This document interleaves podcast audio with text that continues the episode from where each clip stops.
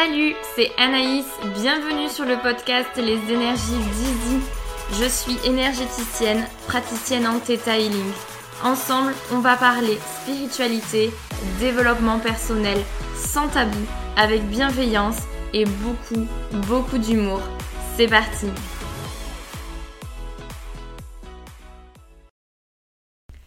Salut à toi, j'espère que tu vas bien. Je te retrouve aujourd'hui pour un nouvel épisode et pour parler de karma et plus précisément de la dette karmique.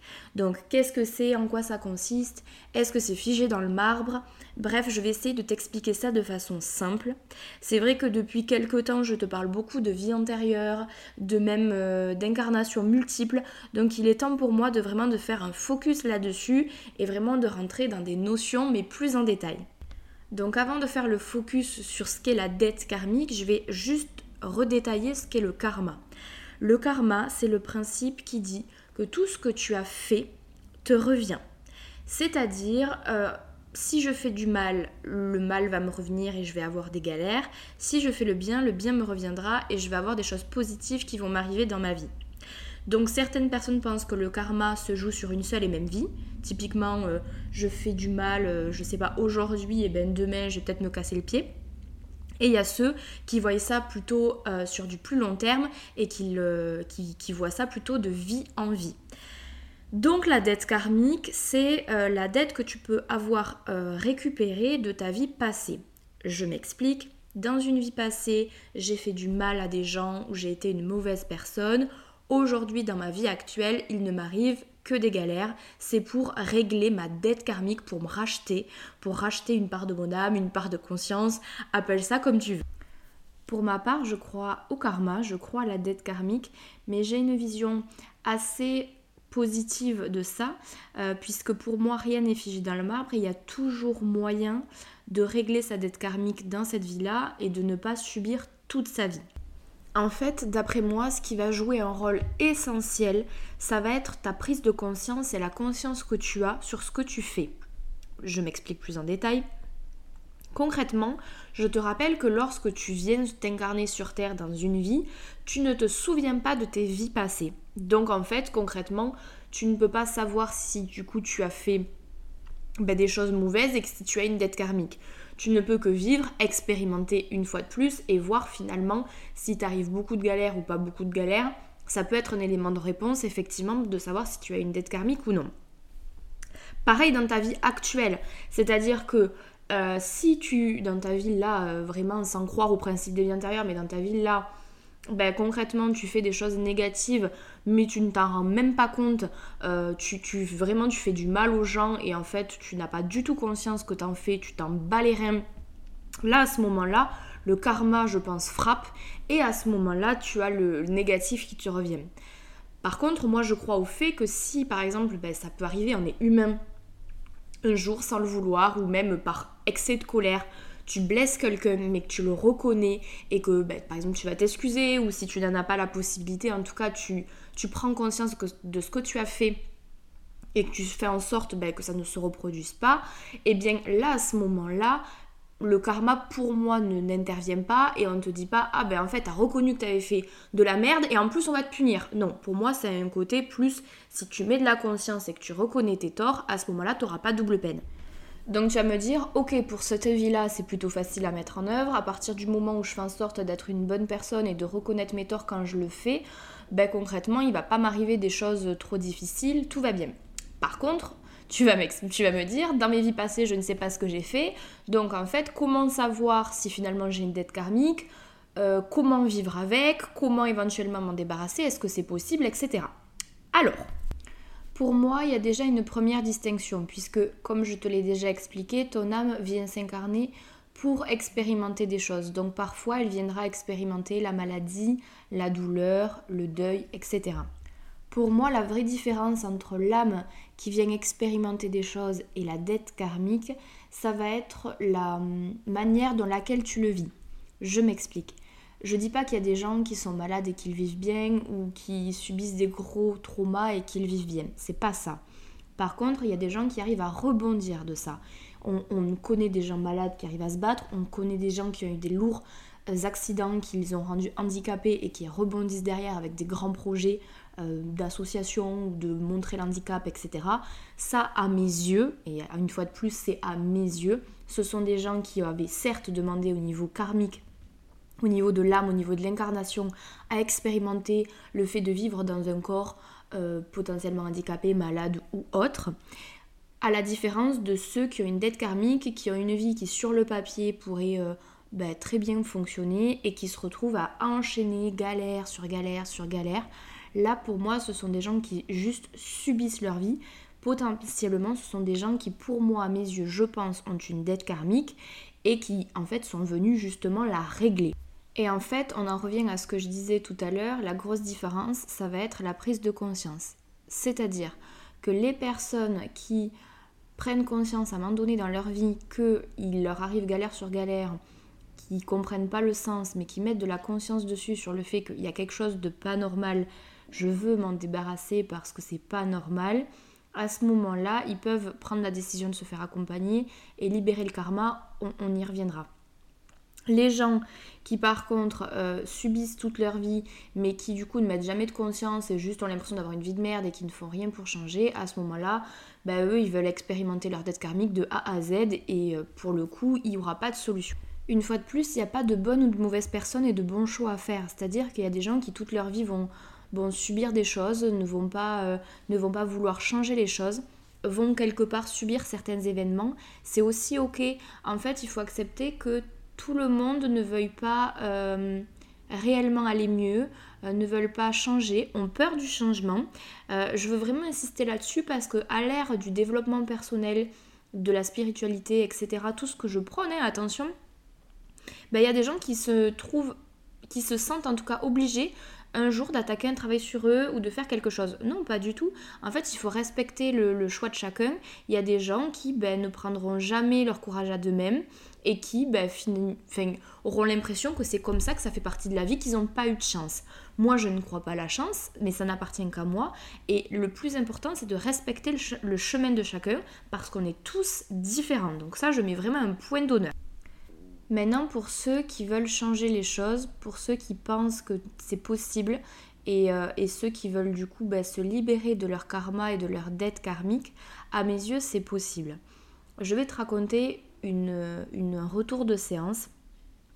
J'ai eu une personne l'autre jour en séance qui depuis des années, de très nombreuses années, a subi tout un tas d'événements traumatisants, euh, n'a pas réussi à se libérer vraiment de tout ce qu'elle a pu vivre et subit vraiment sa vie avec des vrais euh, désagréments physiques au point de, perdre énormément de poids, d'avoir des difficultés pour conduire, enfin tout un tas de désagréments vraiment euh, très très lourds.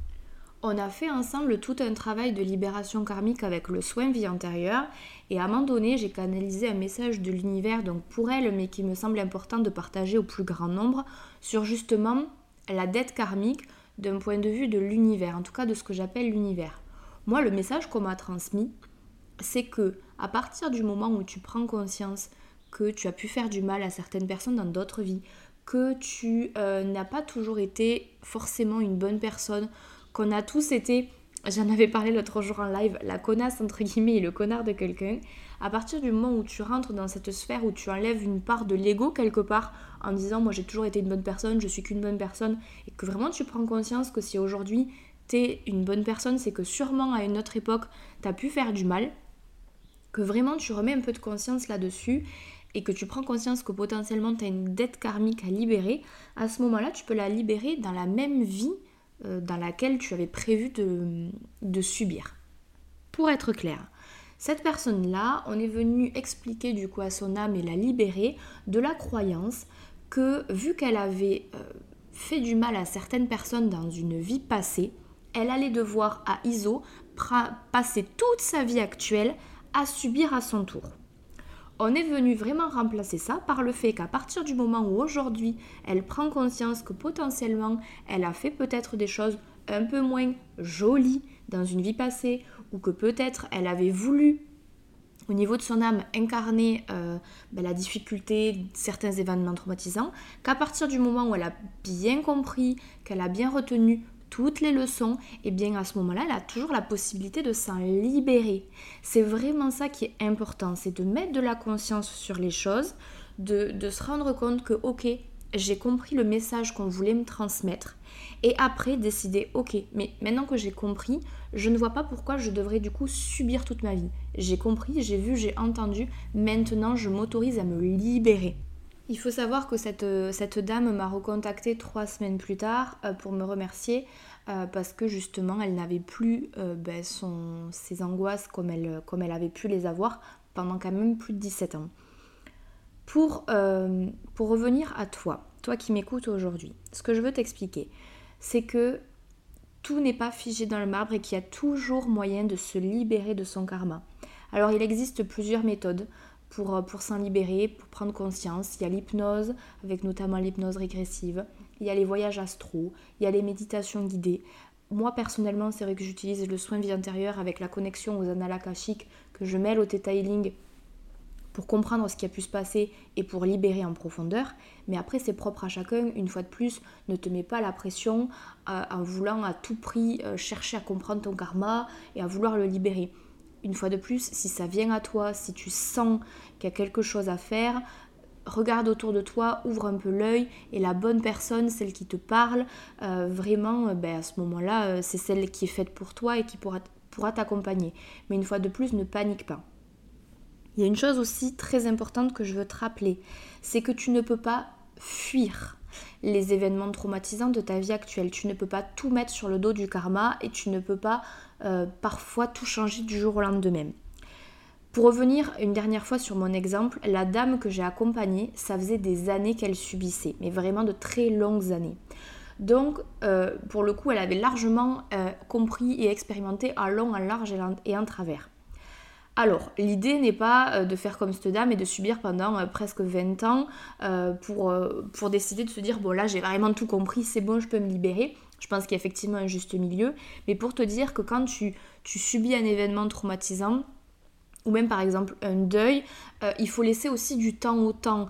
on ne peut pas sauter toutes les étapes. pour revenir à quelque chose d'un peu plus léger, une séparation qu'on n'a pas voulu, on dit qu'il y a sept étapes avec la colère, le déni, euh, l'acceptation, bon, je les connais pas tous par cœur.